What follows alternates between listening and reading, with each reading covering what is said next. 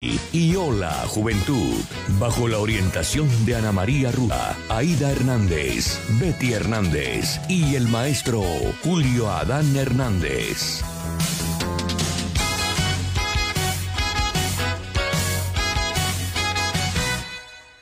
Son las 5 en punto. El siguiente programa es responsabilidad de sus realizadores.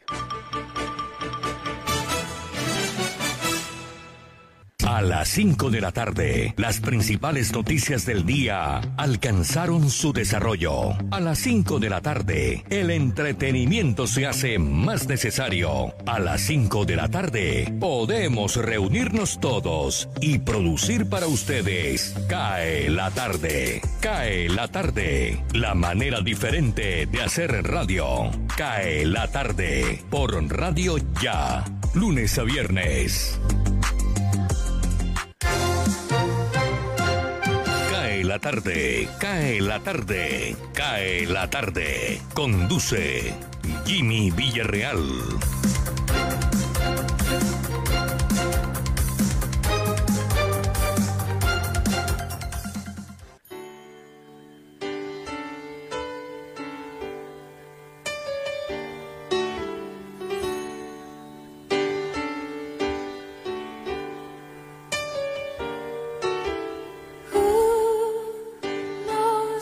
Hola, buenas tardes, bienvenidos, aquí estamos, hoy abrimos suavecito, pero iremos aumentando el ritmo a lo largo y ancho del programa. Esta canción tiene más de 20 años de haber llegado a la cima de la popularidad en listados en Estados Unidos.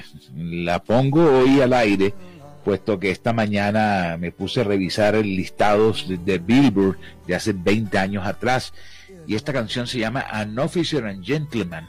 Es la banda sonora de una película eh, muy famosa eh, y el tema lo interpreta nada más que Joe Cocker y una cantante negra llamada Jennifer Warner. Joe Cocker, todo un legendario de la música rock que hizo una etapa de transición y se fue por el lado de las baladas y del pop solo en esta canción porque ustedes lo recordarán en el Festival de Woodstock, interpretando With a Little Help from My Friends, una pequeña ayuda para mis amigos, la legendaria canción de los Beatles, entre otras cosas. Mm. Estoy tomando una tacita de café. Hoy es viernes 21 de mayo del año 21. También me di cuenta esta mañana que hoy se cumple algo como que el día 21 del año 21 y te puedes tomar un trago para siquiera festejar que estás vivo eh, eh, a las 21 y 21 de esta noche para que no se te pase. Hoy es el día 21 de este año, el día 141, restando en nuestro almanaque un total de 224 días para que concluya este año, que no ha sido fácil. El año pasado, cuando estábamos en medio de la pandemia, nos arrodillábamos, rezábamos, orábamos, exclamábamos, bienvenido el 2021. Y hoy no sé qué decir realmente. Vamos con las efemérides de hoy. Un día como hoy, una fecha bien importante.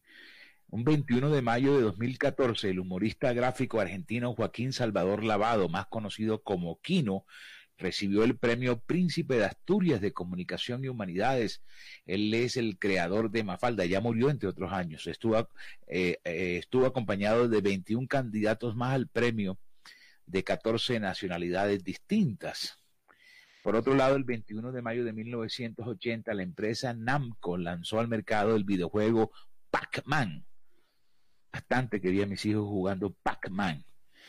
Un 21 de mayo de 1904, fundación de la FIFA, la Federación Internacional de Fútbol, organismo mundial rector del fútbol. Hoy vamos a hablar, el tema del día tiene que ver con fútbol. En 1919 la Cámara de Representantes de Estados Unidos autorizó el sufragio femenino, pero solo para las mujeres blancas. En 1927 el piloto norteamericano Charles Lindbergh completa su primer vuelo transatlántico en solitario desde el aeropuerto Le Bourg en París.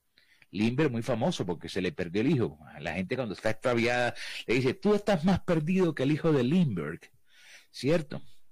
Vamos a ver qué otra fecha importante. 1956, Estados Unidos detona con éxito la bomba atómica Red Wing Cherokee de 3.800 kilotones. Toda esta semana ustedes han notado que en alguna u otra efeméride siempre hablo de la bomba atómica. Esos eran los preámbulos del lanzamiento oficial de la bomba atómica en Hiroshima. Ellos hicieron pruebas y hasta que estuvieron seguros se decidieron por lanzar la de Hiroshima. Vamos a ver qué otra cosa encontramos. 1969, la nave espacial norteamericana Apolo 10 se acerca a 15 kilómetros de la Luna. En el 2004, la, firma, la FIFA firmó el Código Mundial Antidopaje y en 2012 Google Chrome se convierte por primera vez en el navegador, más utilizado en el mundo. Acabó con Internet Explorer. Que sigue viviendo, entre otras cosas, y que lo van a acabar ahora en junio. Vamos a ver quién nació un día como hoy. Felipe II, rey de España. Mm, Raymond Burr, actor canadiense, 1917. 1932, Jan Stablinski, un ciclista francés. Antonio Carmona, cantante español, nació en 1965. Carmona, descansa en paz.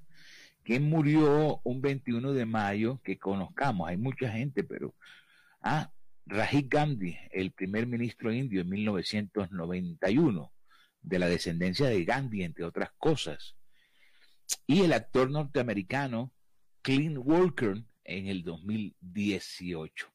Hoy se celebra el Día Internacional del Té, también el Día Mundial de la Diversidad Cultural para el Diálogo y el Desarrollo, que fue eh, instituido por la UNESCO. Vamos con la frase del día frase del día. La frase del día, donde la tengo anotada, es que tenía abierta como 10 páginas aquí en el, aquí está, en el internet. Si quieres cambiar el mundo, cámbiate a ti mismo. Mahatma Gandhi, la frase del día. Bueno, está listo todo nuestro equipo de trabajo. Jenny Ramírez, Osvaldo Zampayo, Jorge Pérez, Sergio Vargas, Gardia Zabal, Tito Martínez Ortiz, Jorge Medina, Edgar Hosman, Jesús Alzate Arroyo, Elvis Payares, y desde mi máster en casa les saludo para que le demos inicio a esto que se llama Cae la Tarde. Detrás de nosotros toda una plataforma internacional, una sala de satélites que tenemos instalada, de donde eh, nos llega información de Alemania, China, Estados Unidos, Francia, eh, en fin, apoyados por las mejores cadenas de radio del mundo, para Radio Ya, todas las tardes. Bienvenidos, esto es Cae la Tarde.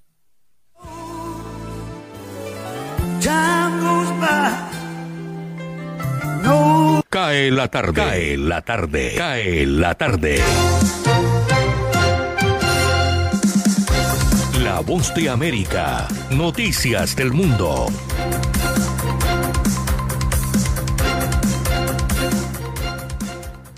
Estados Unidos anunció el jueves que las fronteras con México y Canadá se mantendrán restringidas para viajes no esenciales hasta el próximo 21 de junio.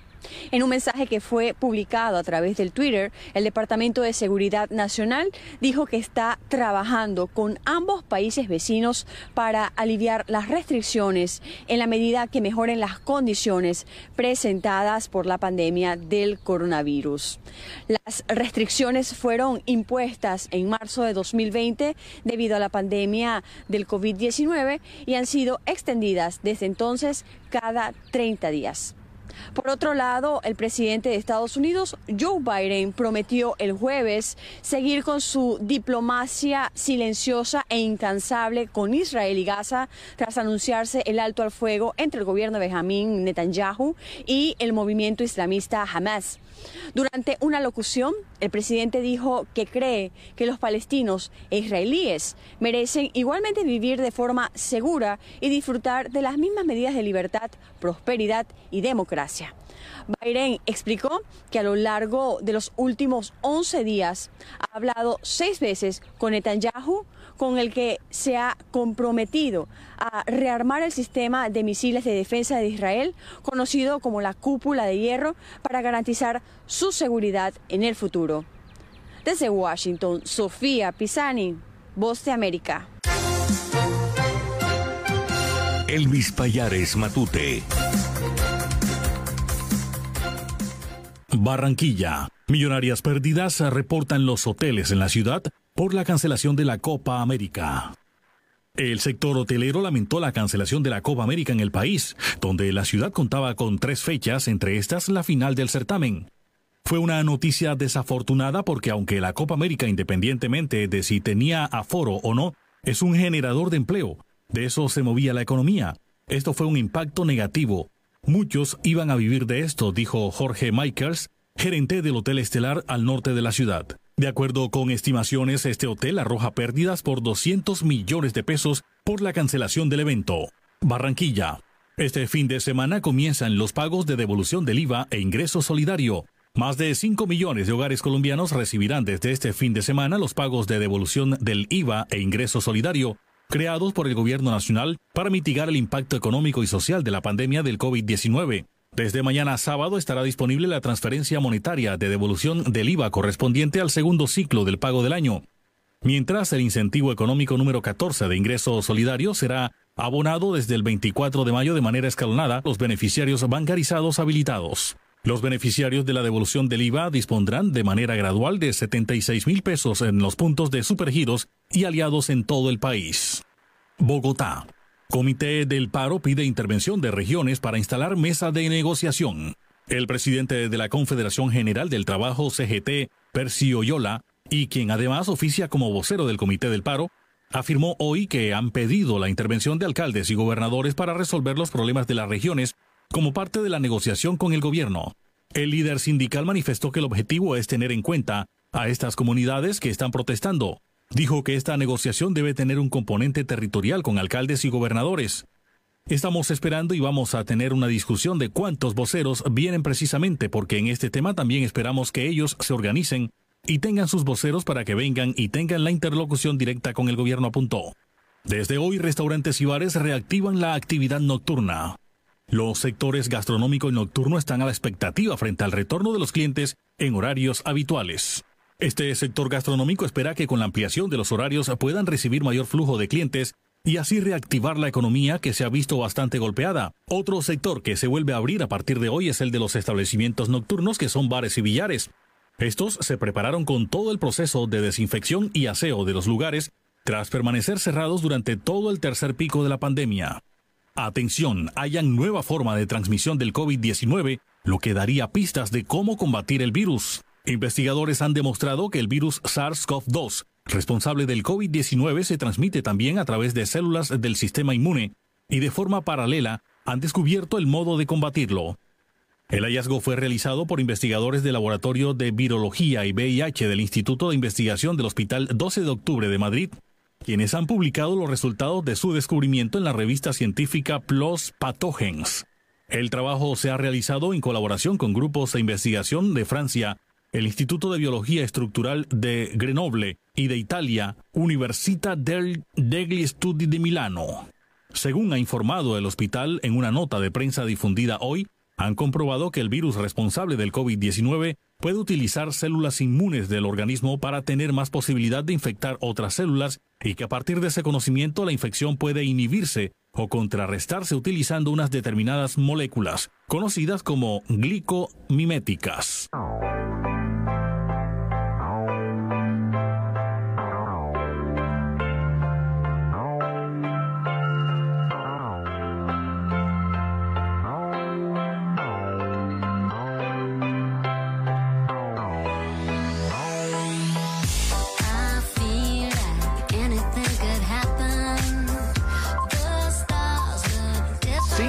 Tarde, 14 minutos. Esta mujer es fantástica. El año pasado, cuando empezó la pandemia, se deprimió y se quedó en su casa. Se llama Kylie Minoff. Y dijo, ¿qué me voy a dedicar yo a hacer durante todo este encierro? Y se puso a planear música en su propia casa. Claro, ella tiene plata y tiene un tremendo estudio, entre otras cosas, no lo puede hacer todo el mundo. Y fue llamando a músicos amigos y les dijo, eh, ¿te hiciste la prueba de PCR? Sí, saliste positivo. No, no, estoy bien. Y consiguió 15 amigos y le dijo, vénganse a vivir todos a mi casa y vamos a montar un nuevo trabajo musical. Y entonces la gente dijo, bueno, ¿y de qué vamos a vivir? Pues si el trabajo musical es un éxito, yo reparto las ganancias con ustedes. Me apunto, me apunto, me apunto y sacaron este tremendo batacazo a mediados del mes de agosto del año pasado y empezó a sonar eso en Inglaterra, eh, saltó a los Estados Unidos, a Canadá y ahí está el gran éxito de Kylie Minogue que dejo sonar un poquito mientras coloco el tema del día.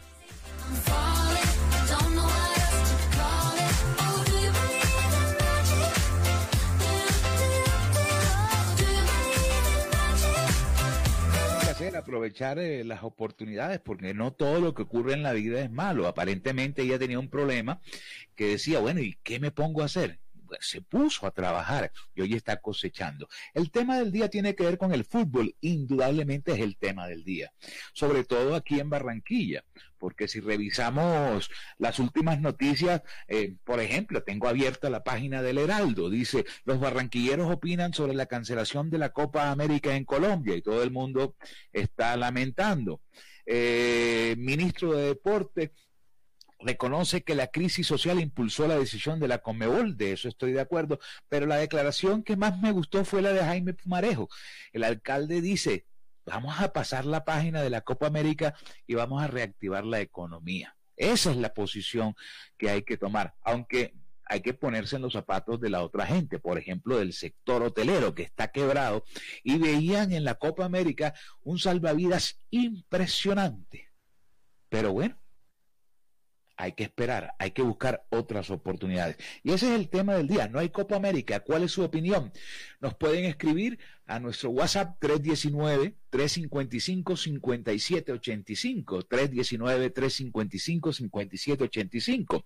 Este programa se puede escuchar en los 14.30 de su radio al lado de una taza de café o pueden ir a la página web www.radioya.co o pueden ingresar también a la consentida estéreo Que nos retransmite muy amablemente a esta hora. Temperatura, mi estimado George, buenas tardes. Muy buenas tardes, Jimmy. Cordialísimo saludo para usted y para la amable audiencia de CAE la tarde. A esta hora tenemos una temperatura en la ciudad de Barranquilla de 29 grados centígrados, cielo parcialmente soleado en la capital del departamento del Atlántico. Tenemos una probabilidad de lluvia de un 4% según el IDEAM, sensación térmica de 34. Hace bastante calor en la ciudad de Barranquilla. La visibilidad en el Ernesto Cortizos de 9,6 kilómetros. Vientos de 21 kilómetros por hora. Recuerde que la DIMAR también anunció fuertes vientos en las próximas 48 horas, sobre todo en la región Caribe.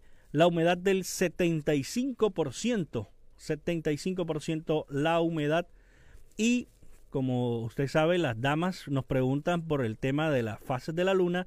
Está creciente. Hoy aparece creciente la fase de la luna, mi estimado Jimmy.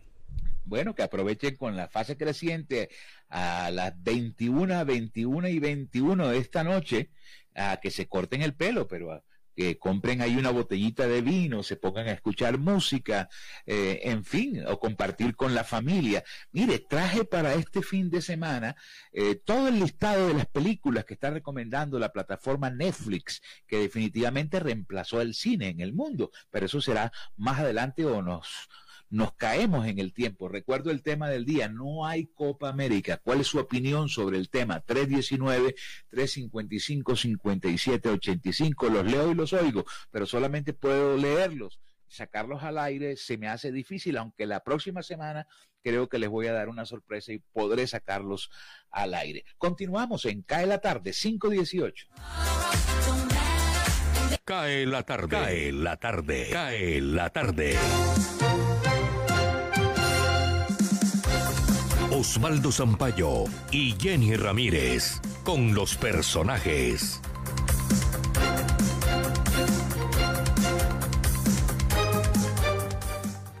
Cae la tarde, se prevé por parte del IDEAM en las próximas horas un incremento gradual de la intensidad del viento y oleajes sobre el Mar Caribe afectando a San Andrés, Providencia, Puerto Bolívar, Riohacha, Santa Marta y Barranquilla. Se levanta también toque de queda y ley seca en el Atlántico. En Barranquilla se mantienen desde la medianoche hasta las 5 a.m. de este sábado, mañana y el domingo. Buenas tardes, Jenny. Buenas tardes. Mucha atención. La gobernadora del Atlántico, Elsa Noguera, está con nosotros en Cae la tarde con la buena noticia de la firma de un convenio de inversión por por 58 mil millones de pesos en 10 proyectos con EPM para hacer realidad una deuda histórica con Malambo y es la de garantizarle a su población un servicio de agua por 24 horas, inicialmente en 14 barrios. Así es, ayer estuvimos recorriendo varios barrios de, Malambo, donde ya están recibiendo eh, agua potable en servicio las 24 horas. Estuvimos en Villa Concord, etapa 1, y bueno, así como Villa Concord, eh, también está Luna, Tesoro, está Malambito, está también Mesolandia y Ciudad que hicieron unas inversiones eh, pues a lo largo del último año y ya están recibiendo agua 24 horas. Pero la buena noticia es que vamos a llegar a todos los rincones de Malambo. Es decir, en todos los barrios van a tener agua 24 horas, ya está bueno. Malambo está al lado de, de Barranquilla, de los municipios del área metropolitana que tienen un gran servicio Acá desafortunadamente eh, se necesitaban las obras, ya se van a ejecutar. Se requiere una inversión de 58 mil millones de pesos, de los cuales ya los primeros 20 mil ya se encuentran en proceso contractual por parte de la gobernación. Es para construir más redes de acueducto, especialmente para eh, reemplazar la zona del casco viejo, así como también la zona del Carmen, y construiremos una estación de bombeo con un tanque enterrado y un tanque de almacenamiento también elevado para poder almacenar 3.000 metros cúbicos de agua eh, pues ya tratada, de agua potable. Y eso es una gran alegría. Ahora lo que necesitamos es eh, que la empresa de verdad se gane a los usuarios. Siempre les hemos dicho, cuando hay un buen servicio la gente paga. Ese ejemplo lo vimos en Barranquilla. En Barranquilla todo el mundo paga oportunamente su servicio del agua, porque la verdad cada vez que uno abre la pluma, sale el agua con buena presión, un buen chorro, y no sufrimos de lo que es el balde de la Totuma como estaban todos estos barrios.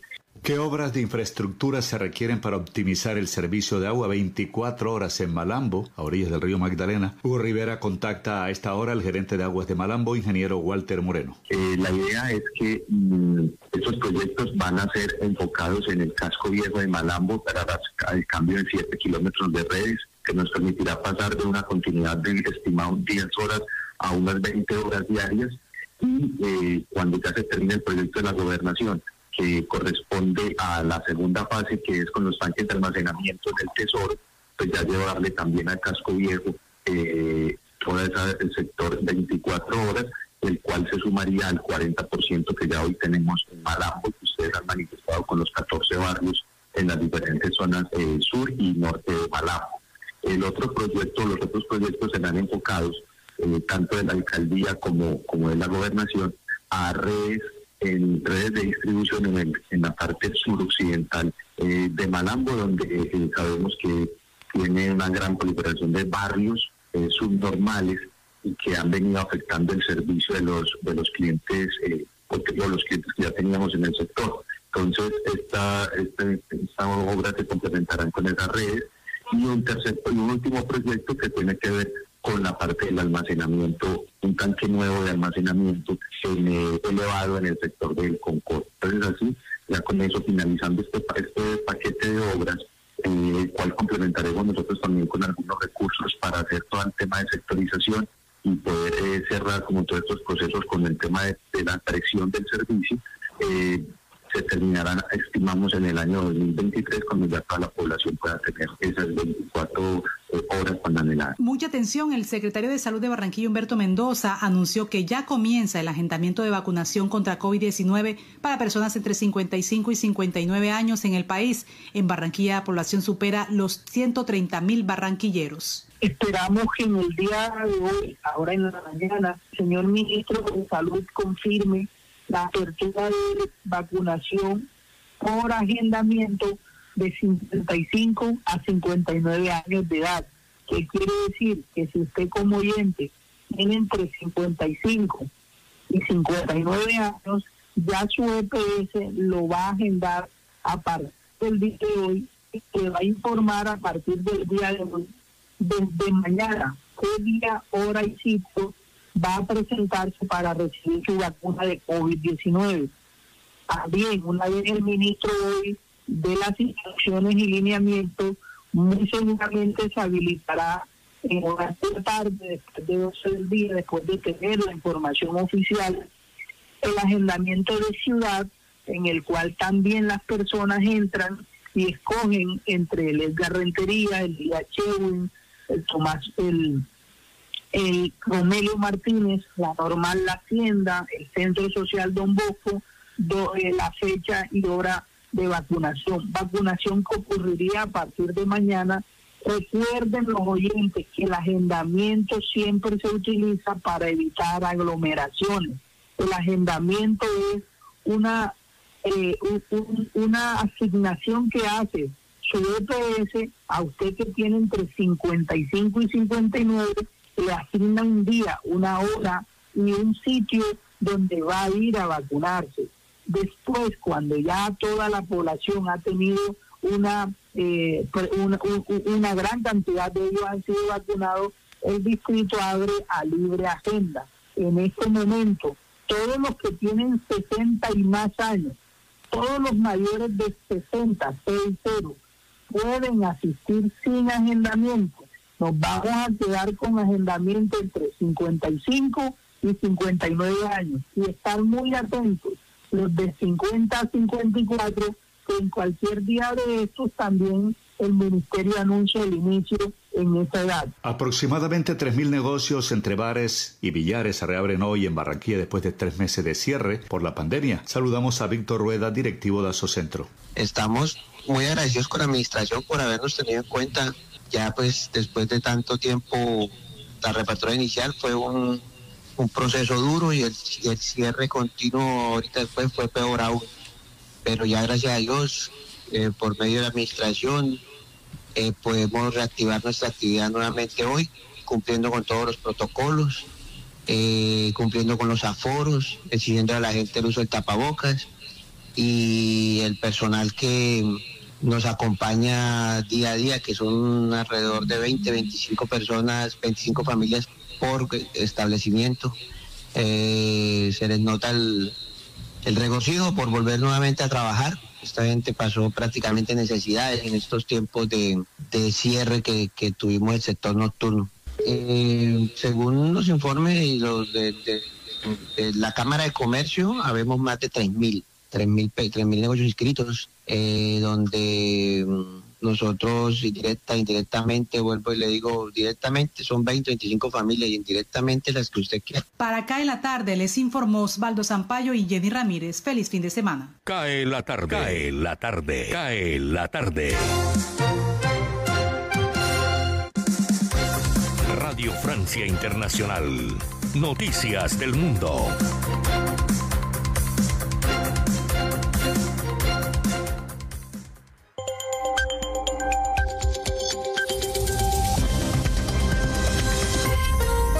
Escucha en el flash informativo de Radio Francia Internacional en este viernes 21 de mayo. Tres minutos de noticias con Pilar Pérez en los controles. Lucía Valentín. La calma regresó este viernes a la franja de Gaza y a Israel por la entrada en vigor de un alto el fuego, aunque nuevos choques entre palestinos y policías israelíes se registraron en Jerusalén, en la esplanada de las mezquitas, justo al final del rezo. Unos choques similares hace 11 días fueron el detonante de la escalada de violencia que opuso al ejército israelí y al movimiento islamista Hamas y que se saldó con la muerte de cerca de 250 personas, mayoritariamente palestinos. Tanto el primer ministro israelí Benjamin Netanyahu como el grupo armado Hamas se atribuyeron cada uno los méritos del acuerdo y hablan de éxito en sus respectivas acciones militares. Escuchamos a Netanyahu. Cuando se puso en marcha este operativo militar, mi objetivo principal era asestar un duro golpe a las organizaciones terroristas, dañar sus capacidades y restaurar la calma. Y eso es exactamente lo que hicimos. El Fondo Monetario Internacional propone un plan para acabar con la pandemia mundial de COVID-19 con una financiación estimada de 50.000 millones de dólares y el objetivo de vacunar al menos el 40% de la población mundial a finales de este año. El plan presentado en el marco de la reunión de hoy del G20 también pretende que al menos el 60% de la población mundial esté vacunada a finales de 2022 para permitir así una recuperación económica mundial. Para ello, el FMI ha pedido donaciones de vacunas para los países pobres 3.500 millones de dosis van a, van a entregar los laboratorios Pfizer, Moderna y Johnson Johnson. Francia va a donar por su parte 30 millones de dosis. La Organización Mundial de la Salud cree que se ha subestimado las cifras de fallecidos por COVID-19 en todo el mundo y que la cifra real sería entre dos y tres veces mayor que las cuentas oficiales. Escuchamos a la doctora Samira Asma de la OMS. Lo que estamos diciendo hoy es que el número de muertes por SARS-CoV-2, que está en 3,4 millones de personas, podría ser en realidad mucho más elevado, dos o tres veces más, entre 6 y 8 millones de fallecidos.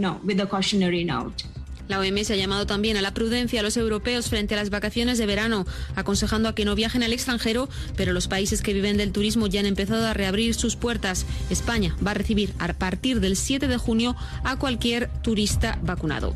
Y Cataluña, la región española, ya tiene un nuevo presidente. Se trata de Pere Aragonés, eh, representante del sector moderado del independentismo, y que ha dicho que el objetivo de su gobierno será negociar la independencia de Cataluña con el gobierno español.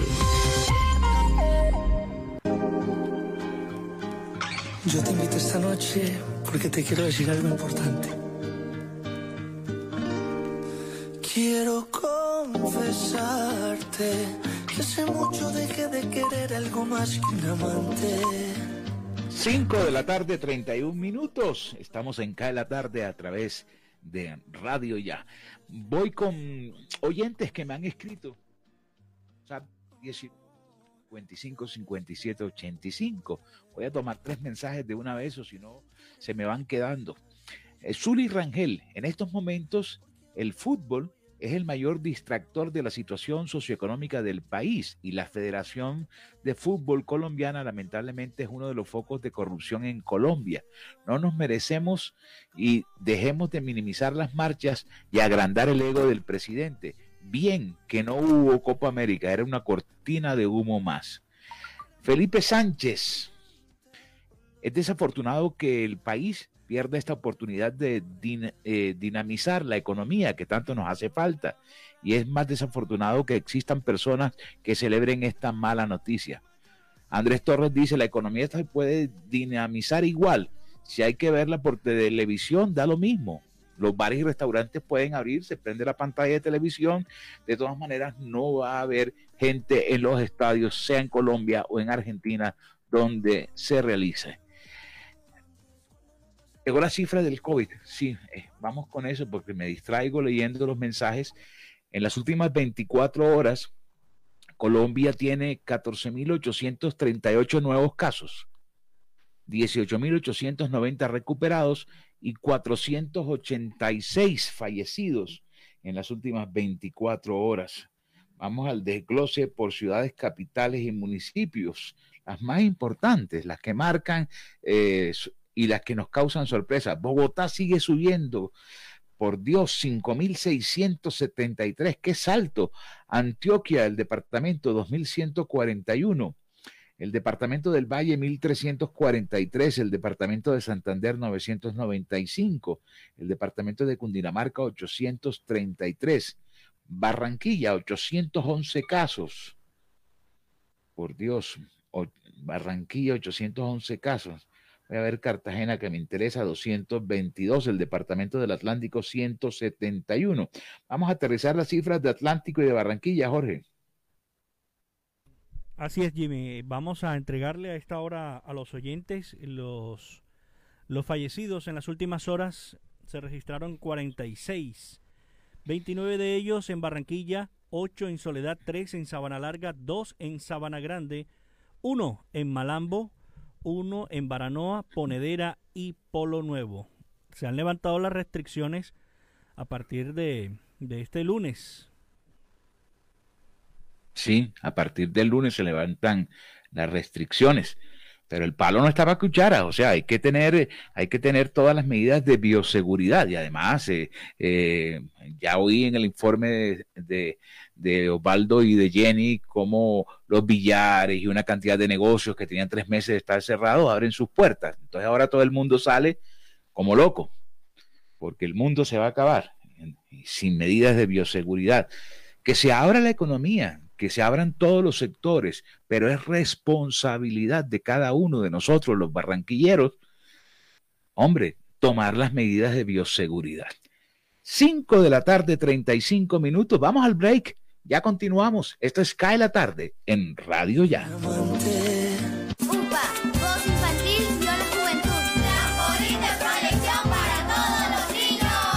La Unidad Porteña de Aprendizaje UPA, formalización del proceso Voz Infantil o la Juventud en Puerto Colombia, es una institución educativa con énfasis en comunicación y orientada por una filosofía mariana carmelita. Contamos con capilla, emisora virtual y el único observatorio astronómico de la región Caribe. Para mayores informes, comuníquese al teléfono 309-9312 o al 318-3037-246. La Unidad Porteña de Aprendizaje UPA está ubicada en la calle 4A, número 1328, en Puerto Colombia. Unidad Porteña de Aprendizaje UPA, un proyecto de amor.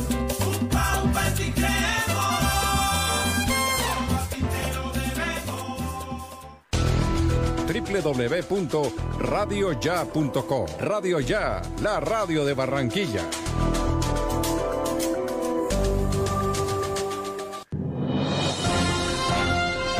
Voces al Día, el programa que registra el acontecer noticioso en forma ágil y oportuna. Sábados a las 8 y 30 de la mañana por Radio Ya, con la dirección de la comunicadora social Fanny Sosa Márquez. Voces al Día, periodismo dinámico y actual.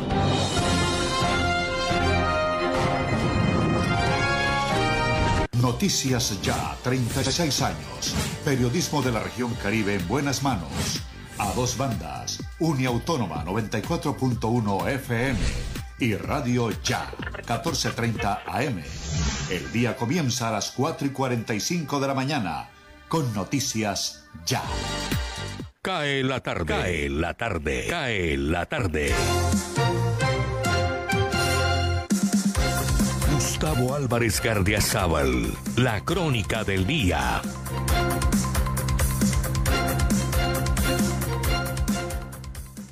Mientras el país soporta este imparable vómito democrático que sufrimos hace 22 días, y antes de que perdamos la sindéresis, me parece un deber de comentarista diario hacer una docena de observaciones al accionar del tambaleante gobierno de Duque en el último mes. 1. El provocador sistema de cuentagotas usado para ir socializando la reforma tributaria fue acumulando la protesta torpemente. 2. El haber vuelto ofensiva la terquedad en imponer la reforma pese a la recia oposición de partidos políticos, comentaristas y populacho. 3. La insensatez al no usar a tiempo el retiro de la propuesta para desbaratar el paro y de hacerlo cuando ya el daño en vidas, credibilidad y esperanzas estaba hecho y era muy alto. 4 la tibieza frente a la propuesta de reforma a la salud que hubo de tumbarle el Senado. 5.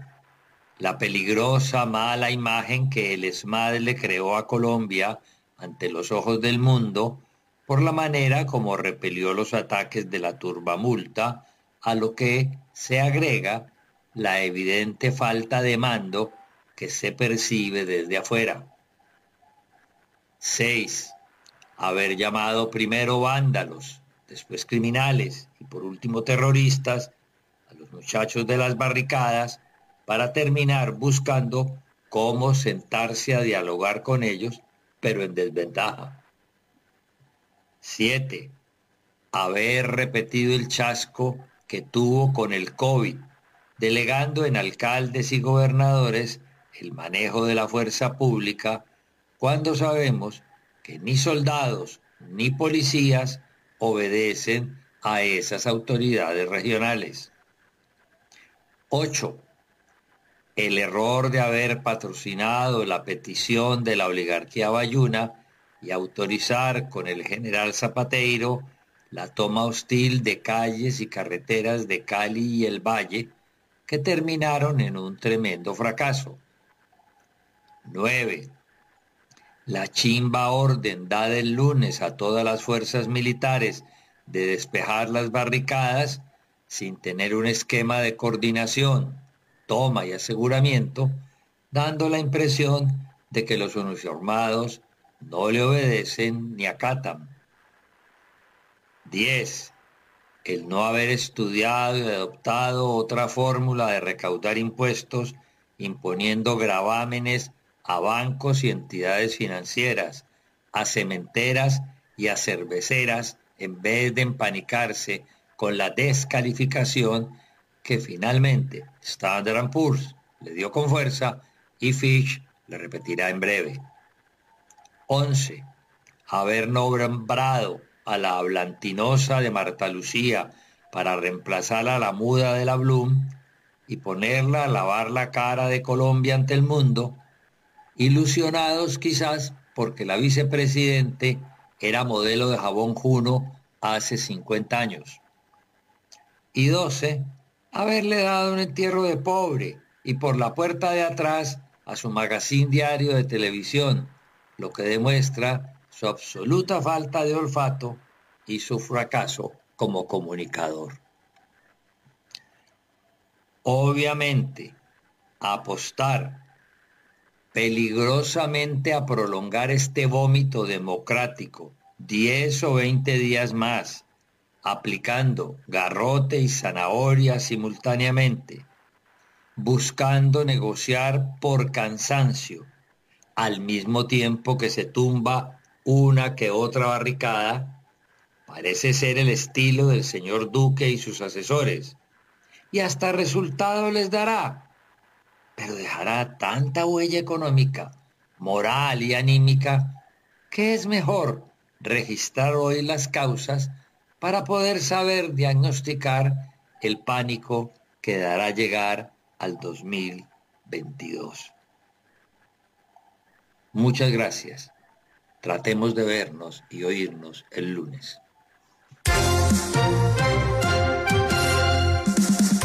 Cae la tarde, cae la tarde, cae la tarde. Señal internacional, Deutsche Welle, desde Alemania.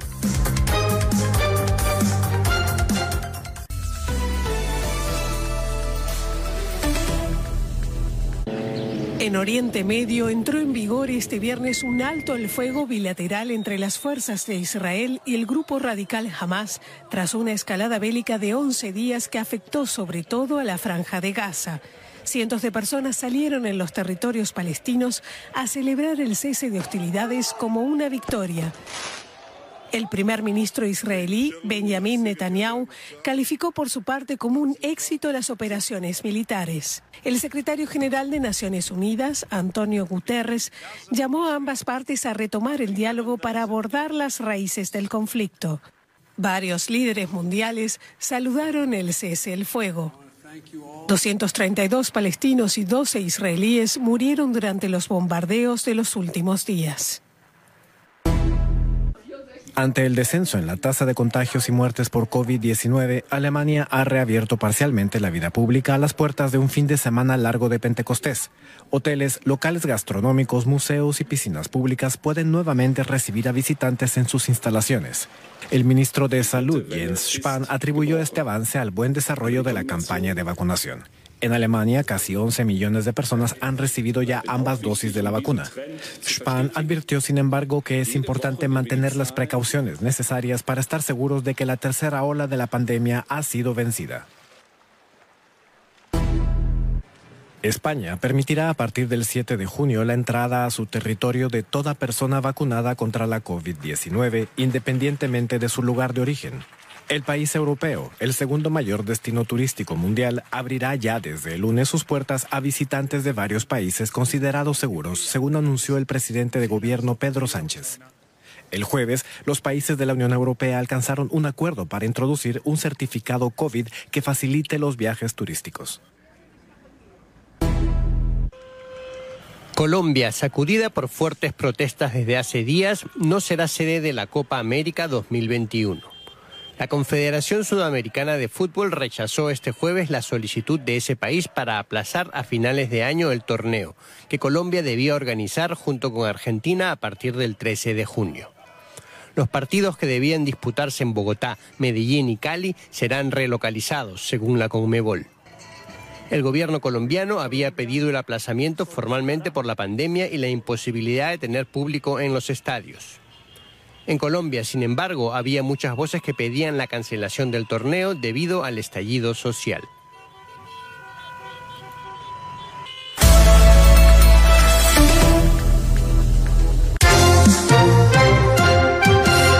Jorge Medina Rendón y la gran noticia. Aquí la gran noticia en cada tarde. Termina la semana sin mayores acercamientos entre el gobierno nacional y el Comité del Paro, que completan dos rondas de diálogo tras los primeros 22 días de protesta social. Al margen de la mesa de negociaciones, han abundado anuncios públicos y privados para prestarle mayor atención a los jóvenes en Colombia que han liderado las movilizaciones en las distintas regiones que vean por lo menos 45 muertos, miles de lesionados y muchos detenidos. También cierra la semana con opiniones divididas respecto de la Copa América, que definitivamente no tendrá a Colombia como sede, país que ya se da el lujo de renunciar a dos grandes certámenes futboleros, el Mundial de 1986 y el torneo de la Conmebol, lo que sin duda es un duro golpe a las expectativas de muchos sectores entre ellos la hotelería, restaurantes y otros centros de entretenimiento. Pero la situación de orden público y los datos de pandemia se confabularon con el evento continental. De paso, es muy probable que las eliminatorias del Mundial de Qatar 2022 se vayan para otro lugar en la fecha de junio. En medio de la atención nacional, un dato positivo es el préstamo por 750 millones de dólares que otorga el Banco Mundial a Colombia, al igual que la posesión del nuevo ministro de Hacienda, Juan Manuel Restrepo, la designación de María Simena Lombana Villalba como ministra de Comercio y el nombramiento este viernes de Angélica Mayolo Obregón como ministra de Cultura en el Día de la afrocolombianidad. Para acá de la tarde, Jorge Medina Rendón con la gran noticia.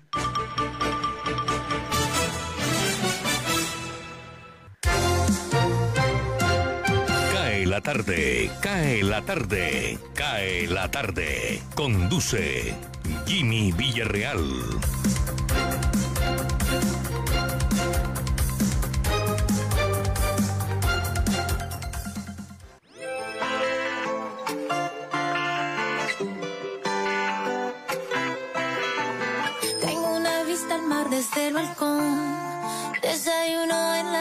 ¿Por qué no? 5 de la tarde, 48 minutos, el tema del día.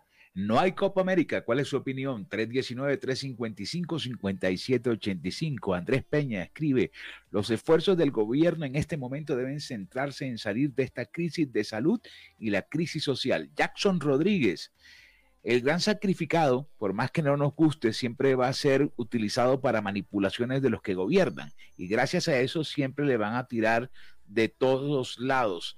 El gran sacrificado es el pueblo. Norma Ay, no entiendo aquí. Dice doña Norma. Por supuesto, la verdad es que hay cosas realmente importantes por solucionar. Además, les recuerdo que estamos en plena pandemia. Parece que la muerte de miles de personas no importara sino un partido de fútbol. David Rodríguez dice pasión, diversión, entretenimiento, alegría, pero infortunadamente Colombia está de duelo por todos los jóvenes que han sido asesinados en estas marchas. Continuamos, 5 de la tarde, 50 minutos. Esto es Cae la tarde en Radio Ya. De mi boca tú tienes la Deportes.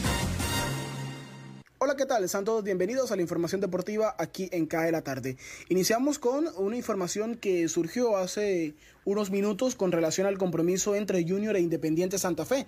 Según el periodista de ESPN, Andrés Lacotir, el equipo barranquillero le planteó al equipo cardenal la posibilidad de cambiar el escenario, cambiar el estadio donde se va a jugar el próximo partido de la Copa Libertadores entre ellos le pide eh, Junior a Santa Fe que no se juegue en Ambato, una ciudad que está a 2.500 metros sobre el nivel del mar, y trasladen el partido Guayaquil, una ciudad que se encuentra al nivel del mar. Esto teniendo en cuenta que pues Independiente Santa Fe no se juega absolutamente nada en la última fecha, ni siquiera tiene chances el equipo capitalino de ir a la Copa Sudamericana versus un Junior que con una sola victoria pues estaría instalándose en los octavos de final de la Copa Conmebol Libertadores. En otras noticias también relacionadas con este tema de Conmebol, pero en cuanto a selecciones, pues la FIFA confirmó que el partido entre Colombia y Argentina se juega en el Estadio Metropolitano el próximo 8 de junio. Estamos hablando de las eliminatorias o las clasificatorias a Qatar 2022. Ese es el partido correspondiente a la fecha 8 el compromiso tenía pactado jugarse en Barranquilla, había unas dudas por toda la situación del tema de orden público que hay en la ciudad y en el país, pero pues la FIFA termina confirmando a Barranquilla como la sede para ese compromiso de las eliminatorias. Recordemos pues que ya la Copa América no se va a realizar en nuestro país, pero ya de eso vamos a estar hablando porque precisamente eh, pues el ministro del Deporte habló el día de hoy y afirmó que la principal razón por la cual la Conmebol retiró cualquier apoyo a Colombia para organizar este evento deportivo fue por lo ocurrido en los partidos que se llevó a cabo en la ciudad de Barranquilla y en Pereira. Recordemos cuando Junior fue rival de River y cuando América en Barranquilla recibió Atlético Mineiro, todo el caos y todo el enfrentamiento que hubo entre civiles y fuerza pública a las afueras del Romelio Martínez y el bloqueo a la salida de los equipos en la ciudad de Pereira cuando Nacional de Medellín recibía a Nacional de Uruguay. Pues, según el ministro del Deporte, esa fue una de las principales razones para que la Conmebol eh, retirara cualquier apoyo a Colombia. Hasta el momento, Argentina estaría recibiendo todos los partidos de la Copa América, pero pues Argentina es un país que no está atravesando un problema social, pero sí un problema sanitario bastante complicado, teniendo en cuenta que los contagios por COVID-19 han crecido en ese país y esa sería una duda para dejarle toda la Copa América a Argentina. Entonces probablemente Argentina vaya a compartir la Copa América con alguna otra con alguna otra o en algún otro país mejor del continente, se postula claramente Chile y Paraguay. Chile más que todo por el tema de la vacunación, eh, tienen a casi el 60%, por, el 60 de su población vacunada por COVID y ese sería un motivo interesante para que Conmebol pues comparta la sede de la próxima Copa América con Argentina y Chile. Eso en cuanto a lo que tiene que ver con la Copa América. Vamos pues a otras noticias relacionadas con eh, el fútbol, pero en Europa, porque el Kun Agüero ya tiene su contrato para unirse con el Barcelona de España. El próximo domingo Manchester City cierra la Premier contra el Everton y le van a hacer un homenaje a su máximo goleador. Sí, Sergio El Kun Agüero es el goleador histórico del Manchester City de Inglaterra. Le van a hacer un homenaje contra el Everton y luego pues el Kun estará viajando a España para realizarse los diferentes exámenes médicos y vincularse al equipo azulgrana. Esto en cuanto, blaugrana, perdón, esto es según información que llega desde España. En cuanto al Everton, el técnico Carlo Ancelotti aseguró que James Rodríguez sigue lesionado y no va a poder jugar la última fecha contra el Manchester City. En otras noticias, Miguel Ángel Borja demandó a Atlético Nacional ante la Federación Colombiana de Fútbol, que reclama el delantero del Junior de Barranquilla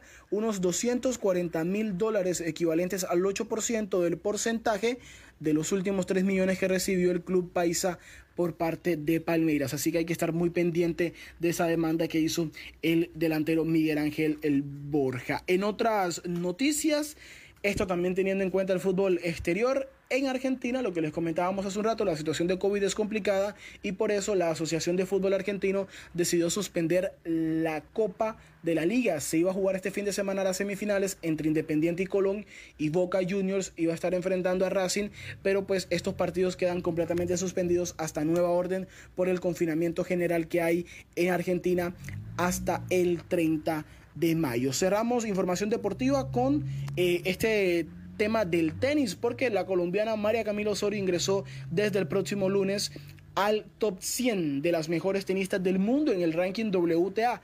La cucuteña jugará semifinales en el WTA de Belgrado tras superar a la rusa Alimna Sandra Sasnovich en dos sets 6-4 y 6-2. Esta es una muy buena noticia para el tenis colombiano. Y para los amantes al fútbol, tenerlo muy en cuenta. Este fin de semana se define todo lo que tiene que ver con la Liga de España y la Liga de Francia. ¿Quiénes son los candidatos al título en España? Atlético de Madrid y Real Madrid.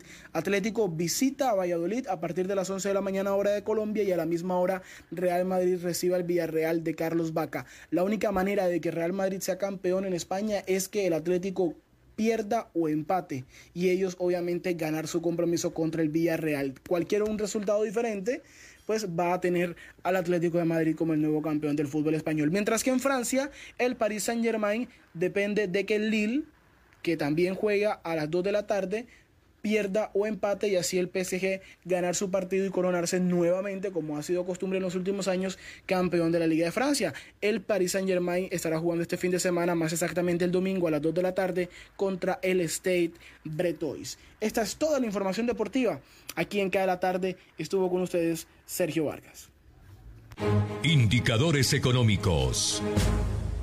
El Banco Agrario reveló sus resultados financieros de abril una de las cifras destacadas es la cartera, que llegó a los 15 billones de pesos, lo que representa un crecimiento de 17,4% frente a la cartera de agosto de 2018, cuando comenzó la administración del presidente Francisco Mejía. Las cifras también revelan un mejor comportamiento de pago de los clientes de la entidad financiera, pues se evidenció una disminución del índice de cartera vencida pasando de 7,78% en agosto de 2018 a 6,97% al cierre del mes de abril de 2021. Las utilidades alcanzadas en lo que va corrido del año 2021 se ubican en los mismos niveles de las utilidades de todo el año 2020, año en el que el banco se enfocó en una estrategia conservadora a raíz de la pandemia llevándolo a contar con un alto nivel de provisiones que se ubica sobre 146% de cobertura frente a la cartera vencida.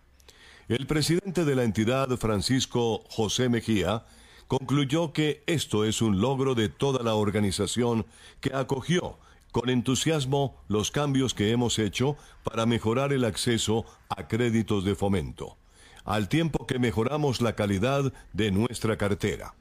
Un banco agrario robusto es necesario para poder seguir incidiendo en la reactivación económica del país, como es la instrucción del presidente Iván Duque, aseveró el presidente del Banco Agrario. Soy Tito Martínez Ortiz, gracias por su especial interés en nuestro resumen informativo. Hasta la próxima semana.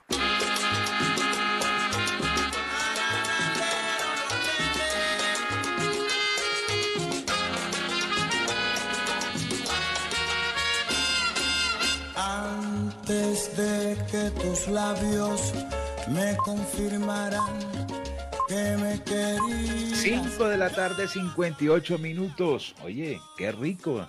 Un toquecito latino para cerrar la semana, para cerrar el programa. Les iba a recomendar una serie Netflix para esta noche o para el fin de semana. Si le gustan los zombies y no tiene problema en sacar dos horas que dura eh, la trama, es de acción esta película, la aventura de un grupo de mercenarios que tiene que llevar a cabo un robo en Las Vegas, en los Estados Unidos, que está infestada de muertos vivientes. Pues la película es el estreno de esta semana en Netflix. Búsquela, se llama en, en español El Ejército de los Muertos, en inglés Army of the Dead. Así es que es el recomendado. Y recuerden que esta noche a las 9 de la noche se cumple las 21, 21 y 21. Saque y tómese un traguito de algo y dígale adiós, hombre. Menos mal estoy con vida en medio de tanta incertidumbre en que estamos. Bueno, George, se nos acotó el tiempo. Buen fin de semana. ¿Quieres recordarle las medidas para este fin de semana a nuestros oyentes con relación a, a toque de queda y eso? Eh, primero que todo, advertirle a las personas que, por favor, el autocuidado es fundamental.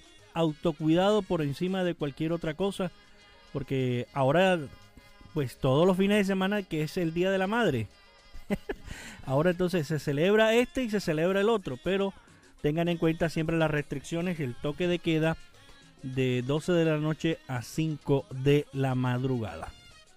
Ok. Y la alcaldía anunció que levantará el toque de queda y la ley seca desde el lunes 24 de mayo. Desde el lunes 24 de mayo. ¿Correcto? Correcto. Mm. Se nos acabó el tiempo. Volvemos el lunes, Dios mediante, a estar aquí a las 5 en punto, en radio ya, en este programa que se llama Cae la tarde. Jimmy Villarreal y todo el equipo de trabajo de radio ya les decimos mil gracias. La próxima esperamos hacerlo mucho mejor. Feliz noche.